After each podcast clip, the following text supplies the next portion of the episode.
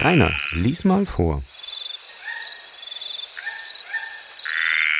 Hallo und willkommen zu Rainer lies mal vor.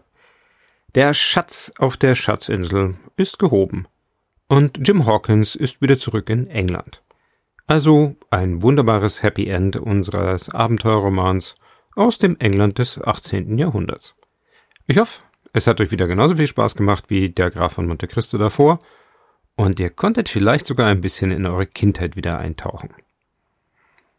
So, nun sind wir mitten im Sommer, es ist August und ich bleib dem Inselthema treu mit dem nächsten Band. Bis jetzt hatten wir ja Monte Cristo als Insel. Ähm, England ist genauso eine Insel und die Schatzinsel natürlich auch, obwohl sie ja außer dem Namen Schatzinsel keinen Namen hat. Jetzt wird es allerdings ein bisschen gruseliger. Denn Dr. Moreau macht seltsame Experimente auf einer namenlosen Insel in der Karibik. Genau, es geht um die Insel des Dr. Moreau von H.G. Wells. Also Herbert George Wells, aber jeder kennt ihn eigentlich nur unter H.G. Wells.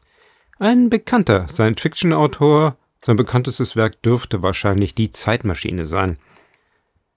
In dem Dr. Moreau geht es allerdings um etwas anderes, zwar auch um einen Wissenschaftler, der ist allerdings ein bisschen anders gestrickt als derjenige, der die Zeitmaschine gebaut hat.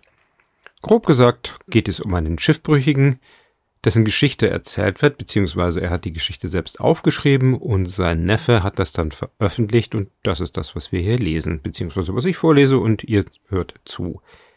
Dieser Schiffbrüchige kommt vom Regen in die Traufe, kurz vorm Verdursten wird er gerettet und findet sich dann auf einer Insel wieder, auf der es seltsame Wesen gibt und viele, viele Schmerzensschreie.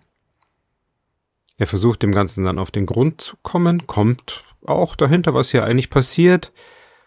Ja, und das Ganze gibt's auch natürlich auch mal wieder als Film.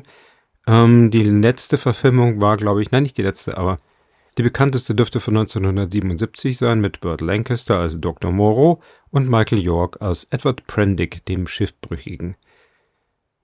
Es wird natürlich ein bisschen frei mit der Geschichte umgegangen, in der allerdings auch nicht mit Technologie und Wissenschaftskritik gespart wird. H.G. Wells war jetzt nicht unbedingt technikfeindlich, aber sie musste schon einer gewissen Ethik folgen und genau darum geht's in diesem relativ kurzen Roman. 22 Kapitel erwarten euch in den nächsten Wochen, wobei ich öfter mal zwei Kapitel in eine Folge gepackt habe, da die teilweise schon sehr kurz sind. Ja, wie gesagt, es wird etwas gruselig. Man findet sich mit Tierwesen auf einer tropischen Insel wieder und weiß nicht so ganz, was da eigentlich passiert. Gut, da wünsche ich euch schon mal viel Spaß dabei und dann noch die übliche Aufruf. Wenn euch mein kleiner Vorlesepodcast gefällt, würde ich mich sehr über das eine oder andere Like auf Apple Podcasts, auf Spotify, auf Pocket Casts oder anderen Plattformen sehr freuen. Und wenn ihr meine Stimme gerne für euer Video, euer Buch oder auch einen Werbespot oder sowas hättet, dann sprecht mich gerne an. Per E-Mail oder auch direkt die Kontaktinfos findet ihr hier in den Show Notes.